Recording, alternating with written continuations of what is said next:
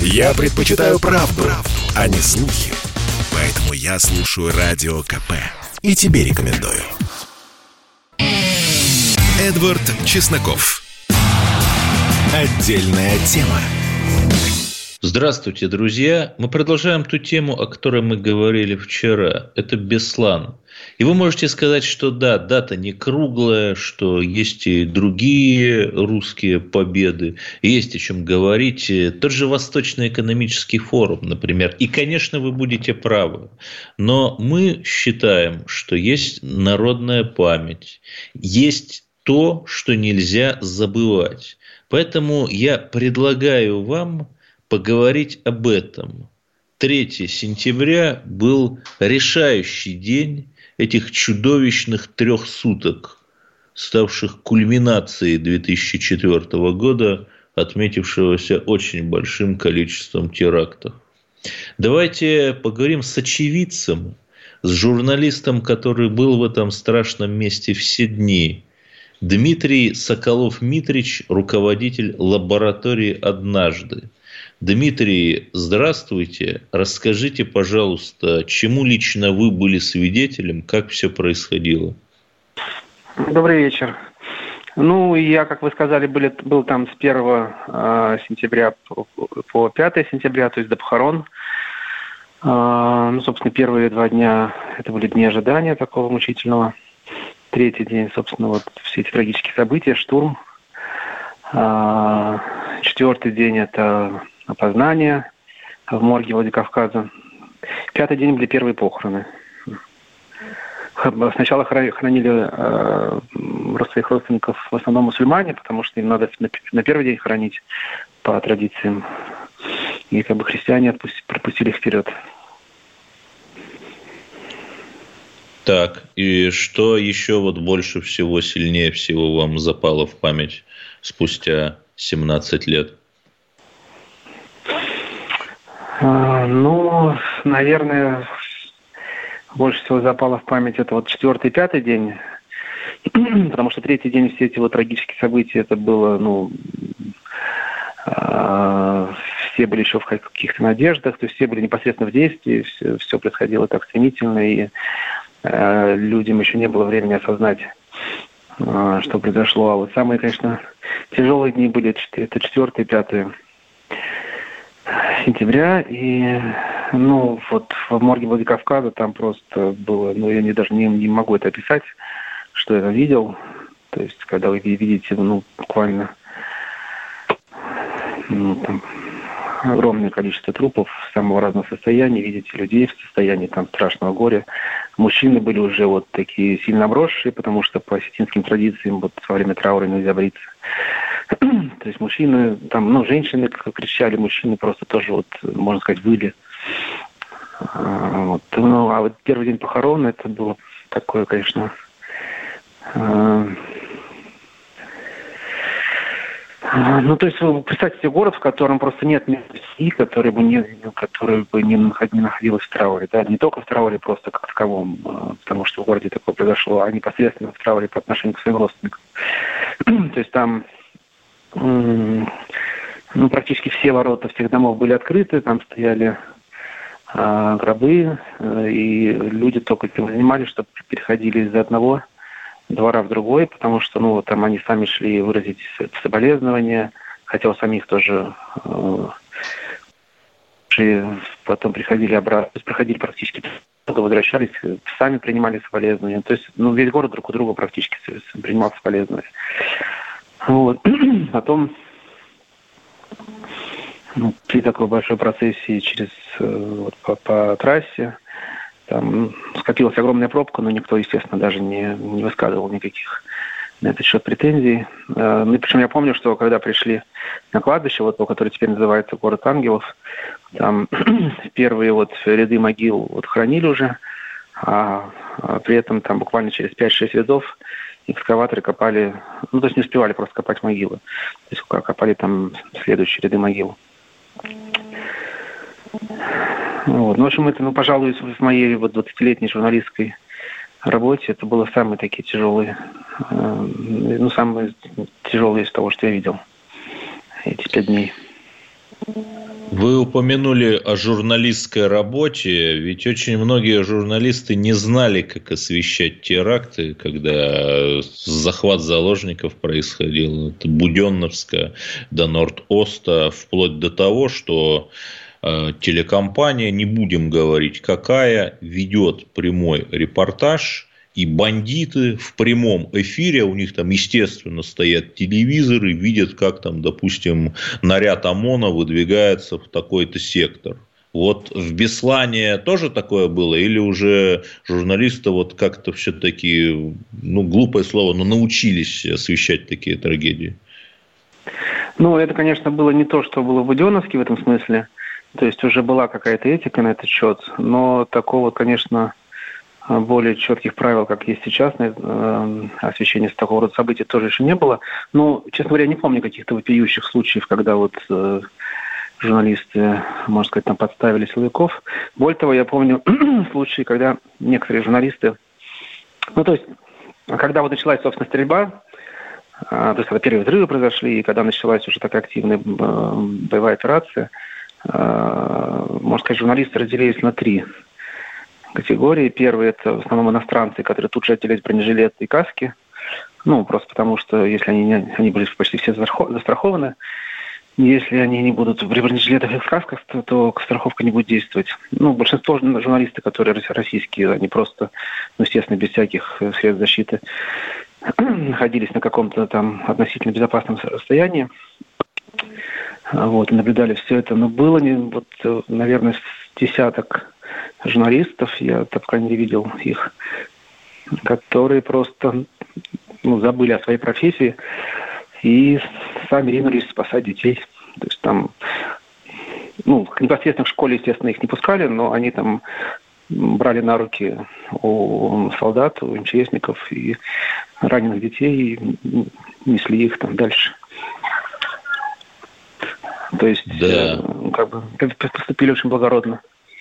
А что касается журналистов, то, мне кажется, вот самые неприятные, что делали наши коллеги, тоже было потом, там где-то э, не через 100-200, когда начались спекуляции, когда начались вот всякие псевдорасследования, когда начались политические игры, там, когда стали там стравливать. Ну вот давайте собой. об этом поговорим. Угу. Ведь э, есть, например, Юрий Дудь, кумир молодежи, журналист, блогер, э, снял документальный фильм вот к предыдущей годовщине Беслана о том, что оказывается, ну, прямо об этом, естественно, не говорится, но такой вывод можно сделать. Это не только мнение Дудя, конечно, что угу. оказывается в этой трагедии, пусть косвенно, но виновато государство, а вот эти вот э, не люди, они вот э, такие тоже в некотором роде инсургенты, это я так мягко говорю. Вот есть такое мнение. Вот вы были там, вы все видели своими глазами. Вот это так? Ну, Юрий Дудь, э, при всем к нему, моему к нему, в общем-то, скорее уважение, чем неуважение. То есть он все-таки много делает интересных вещей. Но конкретно в, этой, в этом фильме, в этой теме он, конечно, мне кажется, повелся на как бы мнение своей, скажем так, референтной группы, а, ну, то есть тех, кто там, может, считает, кого он считает единомышленниками и так далее. Ну, ты взял, собственно, на вооружение версию, которая на тот момент уже была на лет 15, которые начали мусолить еще в конце 2004 года, вот э, когда нач... в 2005 году. То есть это, ну, мягко говоря, все эти вот домыслы им уже, сильно, с большой, с огромной бородой они все. Вот. И, в общем, на по моему абсолютному убеждению, да не убеждению, то есть просто убеждение, это когда ты что веришь, а я просто знаю, то есть я общался буквально через час после освобождения там и с людьми, которые были внутри, вот, и, и вот по моему, я абсолютно уверен, что, например, фильм Рогаткина гораздо более адекватный и правдивый в этом смысле. Ну вот, кстати, этот фильм Александра Рогаткина банил YouTube. Якобы вот э, там контент, mm-hmm. который не соответствует правилам YouTube.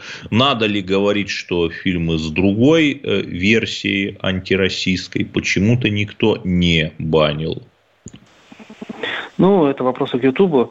Вот, но я просто могу, как, как очевидец тех событий, как э, человек, общался с, со многими э, и жертвами, ну, родителями, это родственниками жертв, естественно, и с детьми, которые там были, со взрослыми, которые там были. Могу сказать, что, конечно, вот эта версия, которую транслировал Дудь, абсолютно несостоятельна. То, что якобы там кто-то стрелял с крыши, значит, прям по, по детям, якобы вообще это со, со, сама операция начала была спланирована и началась там по указу, то есть по приказу там силовиков. Это все, конечно, абсолютный бред.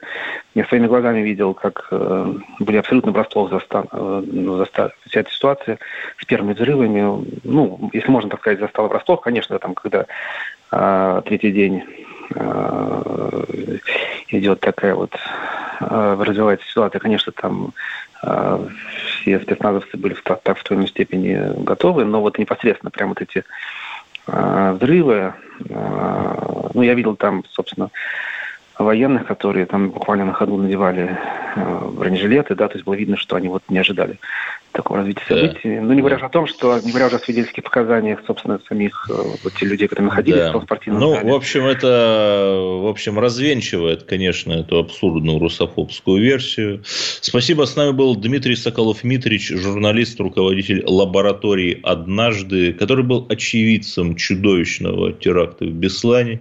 И 3 сентября мы говорим о Дне солидарности в борьбе с терроризмом. Вспоминаем о самом страшном теракте в современной истории России. И, по, и в следующем блоке поговорим о Малюте Скуратове. Эдвард Чесноков. Отдельная тема. Послушай, дядя, Радио КП.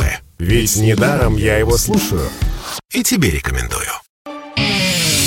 Эдвард Чесноков. Отдельная тема. И э, новость, которая взволновала многих, Владимир Путин отметил, что в деле о гибели митрополита Филиппа в Твери во времена Ивана Грозного, а именно в 1569 году есть самые разные версии. Ну, говорят, что наиболее распространенное, что его убийцей был Малюта Скуратов – Э, якобы потому, что тот отказался благословить опричников. Спустя сто лет, в середине 17 века, митрополит Филипп был канонизирован, в прославлен как святой. Но давайте поговорим, потому что вот когда кого-то поливают грязью, вот Распутина, например, э, начали до революции поливать грязью в процессе, после, э, при этом, что нет ни одного доказательства, что он действительно участвовал в каких-то чудовищных кутежах, которые ему приписывали. Распутин выступал против войны, вот реально против войны, и вы погуглите, что произошло в начале войны на него напала какая-то женщина, ранила его, и он не мог э, влиять э, на двор, и, собственно, началась война. Конечно, не только из-за этого, но уж очень такие неприятные совпадения. Но вернемся. Это я к тому, что вот когда долго-долго красят какую-то фигуру исключительно черной краской, то вот есть смысл задуматься, а кому это выгодно, не информационная ли это война. Давайте попробуем разобраться в этой версии относительно Малюты Скуратовой. Поможет нам Евгений Спицын, историк, советник ректора Московского педагогического государственного университета. Евгений Юрьевич, здравствуйте. Ну, вот еще раз, потому что ну, у нас все 16 век такое ощущение знают, но в лучшем случае по фильму Иван Васильевич меняет профессию.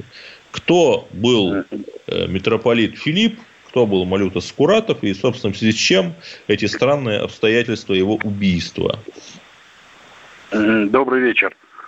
А, ну, митрополит Филипп а, был очень непродолжительное время главой Русской Православной Церкви, а, как раз в период опричнины. Сам он был выходцем из старинного боярского рода, Калычевых, но у него практически сразу после его избрания на митрополичий престол возникли конфликты с Иваном Грозным. Существуют устойчивые версии, что он э, выступал против опричнины, э, не раз э, на эту тему разговаривал с царем, но всегда а эти разговоры заканчивались ничем. А каплей, что ли, последней каплей во взаимоотношениях царя а, и митрополита Филиппа стали события, связанные с гибелью а, одного из его родственников, а, фактического главы Земской Боярской думы Ивана Петровича Федорова Челядина. Потому что род Калычевых и Челядиных давно был повязан не только служебными традициями, но и родственными традициями. Ну и в результате была создана следственная комиссия, которую формально возглавил новгородский архиепископ Пимен, а по факту ее возглавил Федор Басманов. И в ноябре 1868 года митрополит Филипп был низложен и отправлен в ссылку а, на территорию бывшего да, Тверского да, княжества. В 1568 году. Да, да, в Тверской отрочь Успенский монастырь. Ну и вот якобы, а, когда Иван Грозный организовал поход на Новгород, то проезжая а, по территории Тверского княжества, он дал указание Малюты Скуратову а, посетить незложенного митрополита и спросить у него благословение на новгородский поход. Тот отказался это сделать, и Малюту Скуратов задушил опального митрополита подушкой. Но дело в том, что вот эта информация, она содержится в целом ряде источников, в частности, в сочинениях двух заезжих иностранцев, которые э, якобы служили в опричнине. Это Эллерта Краузе и, прошу прощения, Иоганна Таубе, также э, в сочинении князя Андрея Михайловича Курбского. Ну и, наконец... Но это все... Э, в... Курбский это же был, он, он же был политическим противником Грозного, то есть неудивительно, что... Ну, естественно, мог... ну, естественно, да. А, и, э, наконец, э, самое подробное, что ли, информация об этом содержится в житие митрополита Филиппа, которое было создано в 90-е годы 16-го столетия уже во времена Бориса Годунова и Федора Иоанновича в Соловецком монастыре. А, дело в том, что митрополит Филипп одно время был игуменом этого монастыря, а, и вот именно эти четыре источника, они стали основанием для а, вот этой версии, которая содержалась в работах многих историков, начиная с Карамзина, Соловьева, Ключевского – активно эту версию, например, уже в наше время поддерживал такой известный советский историк, как Руслан Григорьевич Скрынников, ну и многие другие. Но в последнее время появились и другие версии этого события. В частности, есть такой писатель, историк Вячеслав Манягин, а, который заявил о том, что информация, которая содержится во всех этих источниках, она носит недостоверный характер, что все эти источники, как вы уже сказали, были созданы политическими врагами Ивана Грозного, и вот с тем, чтобы внести э, новую такую кровавую краску в образ Ивана Грозного, э, и был как раз, э, ну, что ли, придуман вот этот сюжет с тем, что Малюта Скуратов, один из ближайших э, опричников э, царя Ивана, был причастен к этому убийству. Причем Скрынников, я замечу, э, Руслан Григорьевич, который считается признанным авторитетом по эпохе Ивана Грозного, он э, опроверг представление о том, что Малютус Куратов, дескать, задушил э, митрополита Филиппа по личному почину, что в тогдашней системе власти он не способен был на подобный подвиг, ну, я слово «подвиг» беру в кавычки, что это произошло именно по прямому поручению царя Ивана Грозного. И вот эта вот версия э, событий, она является как бы общепринятой в историографии. То, что Путин сказал о том, что существует и другая версия, но в данном случае он продемонстрировал э, знания, э, так сказать, разных версий, которые существуют в историографии. А вот какие еще версии? Это же интересно, это как захватывающий детектив. То есть, кто еще мог убить э, митрополита Филиппа? Или, может, это была естественная смерть? Ну, вы знаете, дело в том, что митрополит Филипп, он родился, судя по всему, в 1507 году. По крайней мере, те источники, которые сохранились, они дают эту дату. То есть на момент его смерти ему было уже за 60 лет, по средневековым меркам это был человек уже глубоко пожилой. А, например, э, как повествует э, один из источников, э, Малюта Скуратов, который якобы навещал митрополита Филиппа в его, в его келье, вышел из кельи и сказал, что митрополит скончался от угара. То есть настолько было натоплено помещение, что ему просто нечем было там дышать. Вполне возможно, что он скончался а, естественным путем, ничего удивительного в этом не было. Вот сейчас достоверно установить причины а, смерти митрополита Филиппа не представляется возможным. А, и э, докопаться до истины фактически нельзя, можно строить лишь э, гипотезы и предположения. Если смотреть на как бы общеполитический контекст тех событий, то вполне возможно, что митрополит Филипп был убит. Но с другой стороны, а, возникает законный вопрос, а зачем Ивану Грозному просить благословления на новгородский поход у опального а, главы, бывшего главы Русской Православной Церкви? Его также могли благословить и другие священнослужители высшего ранга, действующие митрополиты или другие архиереи Русской Православной Церкви. То есть сам как бы повод для совершения этого преступления, он какой-то дутый, на мой взгляд. Mm-hmm. Вот о чем идет речь. Ну и можно, что меня еще поразило, вот э, если спросить у людей, как звали Малюту Скуратова, то мало кто скажет, его на самом деле звали Григорий Лукьянович Скуратов-Бельский, а Малюта это, собственно, да. было прозвище. И да, он, правильно. например, погиб на войне, причем ненадолго, кстати, пережив митрополита. Он в 1573 году э, погиб э, во время войны за территорию, на которой сейчас находится государство Эстония. То есть, да, может быть, там он был опричником, э, жестоким, убийцей, допустим, но, тем не менее, он воевал за русское государство и погиб на поле брани в его славу. Ну да, действительно, он погиб 1 января 1573 года во время осады Пайды, так называемой. Это город на территории современной Эстонии. До этого это была территория Истляндии. А, там а, воевали со шведским гарнизоном. Он получил э, тяжелое огнестрельное ранение, от которого, собственно говоря, и скончался.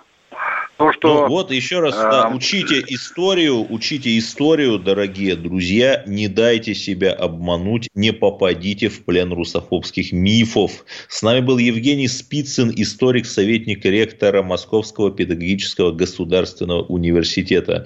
И 8 800 200 ровно 9702, телефон прямого эфира.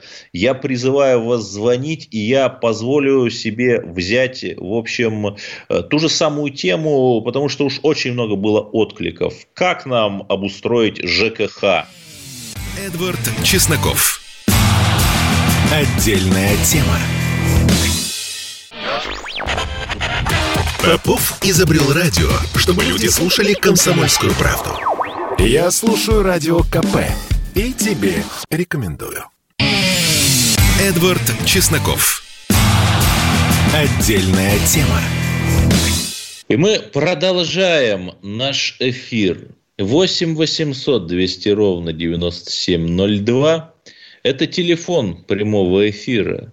Скажите, вот я думаю, что мы часто говорим там о мигрантах, о других проблемах, о городах, об Украине, Белоруссии и так далее. Но основная проблема – это то, где мы живем. Это ЖКХ.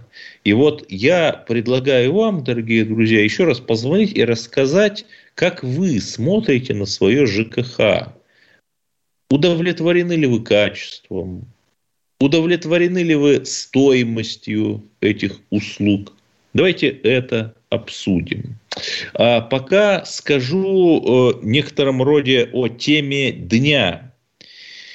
Есть Каталония – автономная область в Испании. Автономная область в Испании. На ее северо-востоке очень любимая россиянами.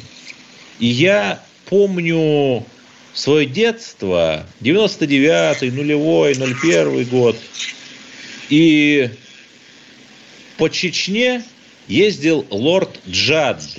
Это был представитель делегации парламентской ассамблеи Совета Европы ПАСЕ. И в этой организации членство России заморозили. Почему? Потому что вот мы э, слишком, с их точки зрения, жестоко обходились с террористами. И их, этих международных террористов, называли rebels, повстанцы, всячески гнобили Россию, говорили, что на права человека не соблюдают. Называли, что вот это хорошие, правильные сепаратисты, да, как бы почти их поддерживали на Западе. А потом оказалось, что сепаратисты есть и в центре Европы. Но это сепаратисты были, оказывается, плохие. Это я про каталонцев. И вот мы с удивлением выяснили, что, оказывается, мы, комсомольская правда, тоже участвовали в подрыве демократии европейской, взяв интервью Пучдемона. Это вот на полном серьезе испанские СМИ пишут.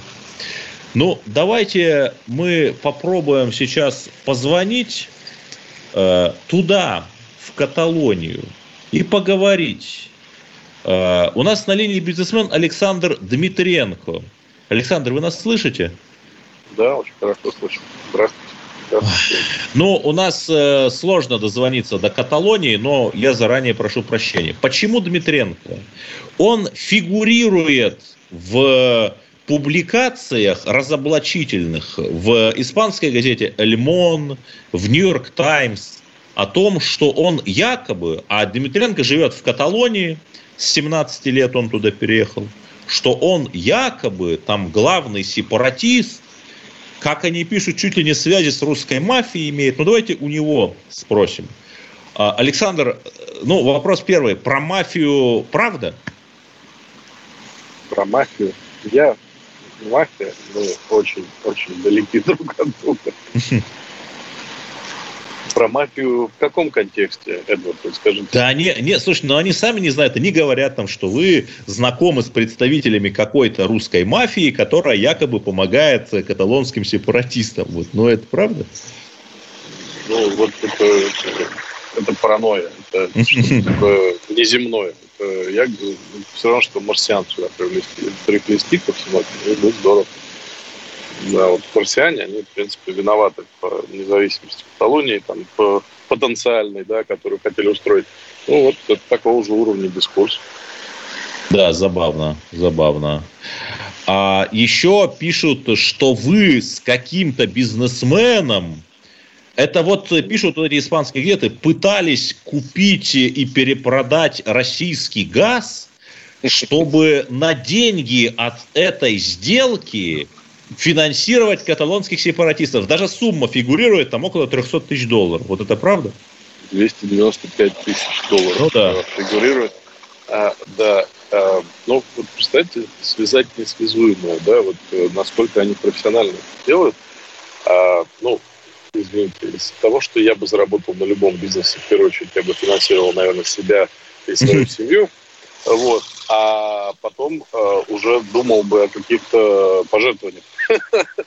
И, и на самом деле э, тут речь идет о том, что э, в расследовании гвардии Севиль, да, это местный ВД, да, фигурируют э, мои имейлы том, и, переписка, мне кажется, с Джузеппе Малаем о том, что... А, Жозеп я... Это такой каталонский активист. Он э, там советник Пучдемона по международным делам, по-моему. А Карлес Пучдемон – это вот экс-президент Каталонии, у которого мы в комсомолку да, интервью брали. Да. да. Мы с ним давно знакомы. Он, э, он, у него три докторских степени. Интереснейший человек, на самом деле. Вот, ничего общего с э, такими, знаете, как сказать, военными сепаратистами не имеет. Он Просто у него такая вот политическая вот ветвь, да, работает. Но вернусь, вернусь к чему. Я э, с ним, находясь в дружественных отношениях, написал ему, сказать, что, ну, так, друзья, сказать, что я, мои знакомые в Петербурге получили предоплату за газ. Вот. И они, да, действительно, между э, гонконгской компанией и э, Петербургский, который я свел, да, через торгово-промышленную палату Барселоны, они действительно хотели закрыть сделку по газу. Ничего не получилось, потому что китайская страна была не способна закрыть этот э, договор. У них просто даже лицензии не оказалось. Э, но это как бы так вот, их промах, да.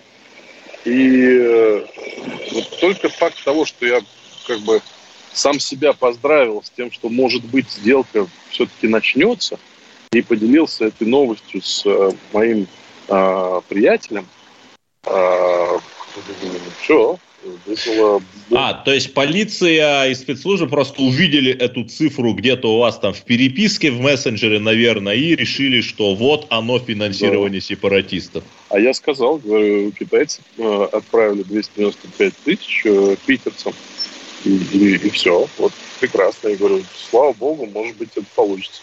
То есть вот, деньги даже но... до Каталонии не дошли? Боюсь, что они где-то в Питере. Это просто, то есть это какое-то полное безумие. Ну хорошо, там же еще более интересно. Там говорится, что вот господин Жозеп Алай, с которым вы знакомы, и который знаком с Пучдемоном, был в Москве, и там якобы встречался, ну, они так даже не пишут с кем, но создают впечатление, что там чуть ли не с какими-то спецслужбами российскими, чтобы опять-таки, как они пишут, подрывать демократию. Вот это правда? Ну, это, как знаете, а, я действительно был в Москве с Джузеппом, и мы организовывали ему как академику а, встречи с а, высшими кругами академическими в Москве. Мы делали, я бы сказал, такие короткие а, встречи со студентами и профессорами. А, один из а, университетов, который принял, который принял Джузеп, да, был наш известный, известнейший. А, в принципе, мне кажется, кладезь умов международного мышления. Они приняли человека академического склада ума как э, профессора по конфликтологии, который бы обсуждал тематику, в принципе, международных конфликтов, но и, естественно, происходя из Каталонии, затронул бы тему Каталонии. Вот так все началось. Если в МГИМО есть спецслужбы, я не знаю. Нет, но они, наверное, и в Гарварде, и в Кембридже есть. Я думаю, я думаю, да. Я, я вот честно скажу, наверняка. Хорошо, Александр, но у вас есть вот хоть какие-то предположения, почему вдруг на вас ополчились так эти испанские спецслужбы? Вы же там много лет спокойно жили. Знаете, дело в том, что настолько все здорово э, скомпоновано. Во-первых, э, год назад я получил э, отказ в гражданстве. Испания. Что, да, испанском гражданстве. Ну, я как человек, который здесь прожил почти всю жизнь, да, уже больше половины жизни, я подал на гражданство. Ну, на что нет. Я, я очень люблю свое российское гражданство, думал, почему не получить еще один паспорт. Вот. И а, мне отказ приходит, а, причем приходит в такой форме, что там написано, что... Я помню, мы даже общались на эту тему, у нас был скандал на самом деле. Вот. Мне приходит отказ из-за того, что они обвиняют меня в связи с, со спецслужбами и а, международным криминалитетом российского Да, забавно. Да, и это, и это накладывается на мои связи с э, каталонцами. А я всю жизнь живу в Каталонии. То есть я даже, может быть, если бы получил бы испанский паспорт, я бы сейчас считал бы половину каталонцем, потому что это, это язык, культура, она, она мне присуща, она моя. Я каждый день на, на каталонском языке разговариваю. Вот. И, ну вот представьте себе, а, здесь вот, мне кажется, задействовано то, что ты знаком с человеком, и автоматически, значит, ты русского происхождения, значит, что ты замышляешь. То есть вот так вот. Я... Ну да, я согласен. Вся эта безумная адовая русофобия, она, в общем, каждого русского автоматически пред, превращает в потенциального подозреваемого. Это, кстати, русским людям на заметку, которые в Европе живут. И с нами был Александр Дмитренко, э, российский, я бы сказал, российско-каталонский бизнесмен, э, фигурант э, этих обвинительных статей о якобы вмешательстве в референдум в Каталонии. Но оставайтесь с нами. 8 800 200 ровно 9702. Звоните в прямой эфир сразу после перерыва. Спасибо, Александр. Эдвард Чесноков. Отдельная тема. Бесконечно можно слушать три вещи. Похвалу начальства, шум дождя и радио КП. Я слушаю радио КП и тебе рекомендую. Эдвард Чесноков. Отдельная тема. Ну и давайте возьмем звонки. Я напомню тему часа. Я еще раз хочу извиниться за качество звука в предыдущем блоке. Ну, сложно было дозвониться в Каталонию. Э, наш собеседник находился на улице, потому что у него не было технической возможности находиться где-либо еще. Ну, давайте. Есть звонки. Наши радиослушатели хотят поделиться своим мнением о проблемах ЖКХ о том, удовлетворены ли они им. Роман из Воронежа. Здравствуйте, вы на линии. Здравствуйте. Ну, я бы хотел бы спросить бы не про ЖКХ, вот, а хотел бы задать вопрос не именно вам, а этому товарищу из Каталонии. Почему он э, слишком много говорит о... Ну, я сам, как я как э, филолог, вот, извиняюсь за заикание, я, потому что такое есть. Вот. Э, вот. И почему же он очень много говорит слово «а», э, живя в Каталонии? Не, не врет ли он, вот так сказать? Не знаю. Я думаю, что Александр Дмитренко – это достойный сын России, который любит свою страну. Ведь э, Николай Васильевич Гоголь, тоже живя в Риме, любил Россию по-своему. И даже хотел написать продолжение своих мертвых душ – которое дало бы положительную картину, в отличие от первого тома. Спасибо. У нас еще, как я понимаю, есть звонки. Владимир Воронеж, да? Да, да. Вы... Здравствуйте. Здравствуйте. Алло. Да, да, да, говорите. Господин Чесноков, я с вами разговариваю? Да, со мной, со мной, да. Ну вот, вы сейчас говорили об этом мафиозе, как бы, каталонском. И у него спрашиваете, а правда, что вы мафиози? А вот я вам задам вопрос. Нет, а, а, а, что, а что я ему должен спрашивать? Об этом пишут в газетах.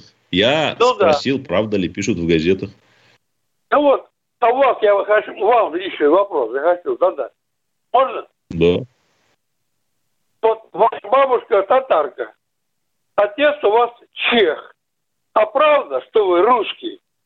Ответа не надо.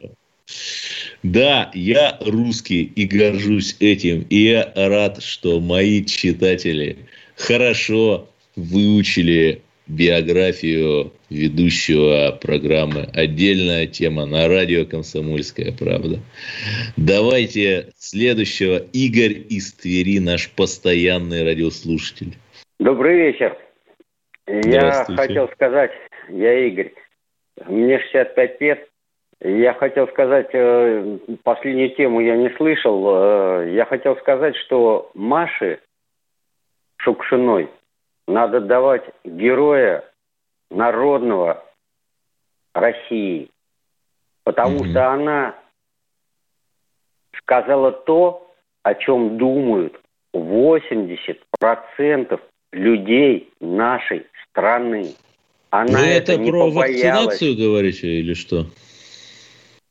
Я говорю про то, когда ей вручали орден, и она сказала про то, что творится в нашей стране. Я об этом говорю. Вы знаете, каждый видит э, в стране ровно то, что хочет видеть. Я считаю, что Россия сейчас сильнее, чем когда бы то ни было, и русские люди живут лучше, чем когда бы то ни было. Конкретный пример. Посмотрите машин сколько, иномарок сколько, столько машин, что пробки, уже дороги не успевают строить. Понимаете? А дороги, кстати, есть. Посмотрите, какая трасса Дон, прекрасная, по две полосы в обе стороны, без светофоров. Посмотрите, что закончили трассу Москва-Петербург. То есть вы заметили, что как-то вот все меньше стало этих плачей, что у нас дороги плохие. Так что вот, еще раз, тот, кто отождествляет свое будущее с будущим страны, тот, в общем, э, видит хорошее. Так что отождествляйте. Если у нас еще звонки, у нас, да, Евгений из Волгограда, вы на линии. Алло, Волгоград, Евгений. Да-да. Эм, я вот по поводу вот Беслановской трагедии э, хотел бы заикнуться.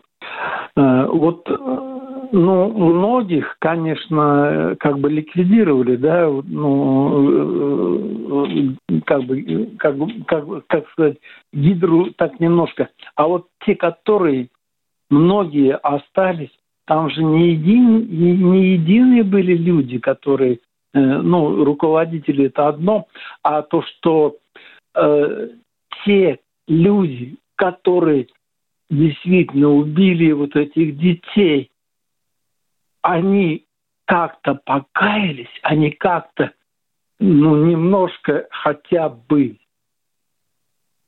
Алло, меня слышите? Нет?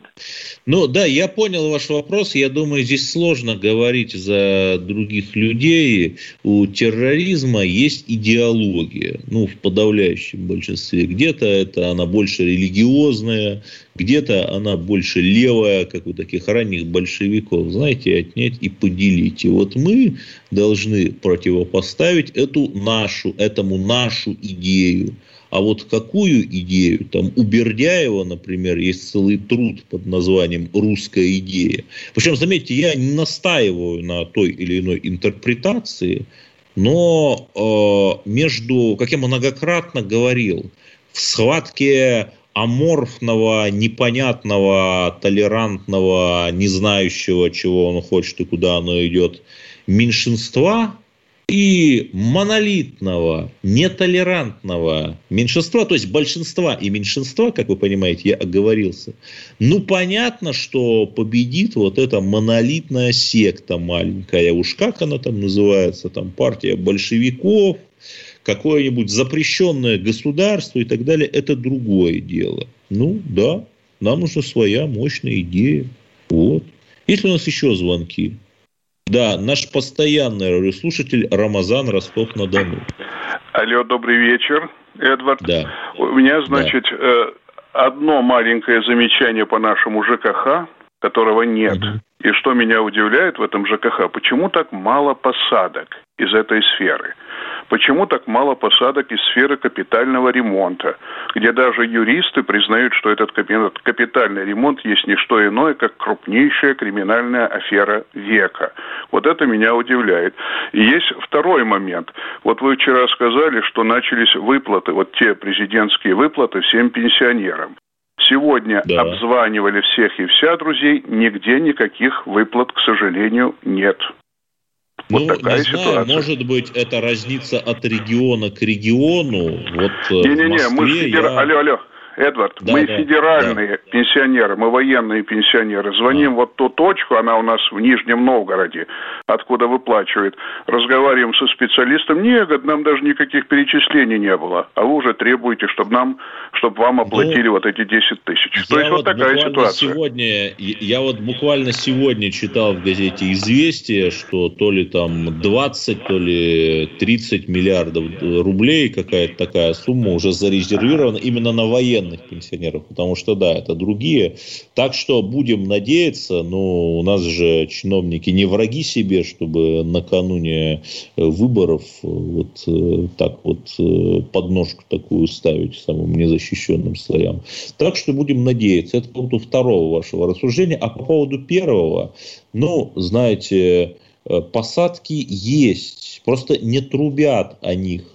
Губернаторов целых сажают, там, Хорошавина того же, э, Белозерцева и так далее. И, и есть, конечно, посадки. И ведь это же от нас многое зависит. Вот э, видишь ты, не знаю, лампа не горит. Ну, просто пожалуйся, есть же порталы там в Москве, в каждом регионе такое есть, который принимает жалобы. Но ведь там чиновник или губернатор или мэр, он не может быть везде. Все зависит от нашей с вами социальной активности. Это наша страна и больше ничья, и мы должны взять ее в свои руки. И еще у нас э, такой сегодня вечер общения с э, радиослушателями, э, когда как не в пятницу. Давайте послушаем еще, кто еще у нас есть. Наш постоянный радиослушатель Михаил из Одинцова.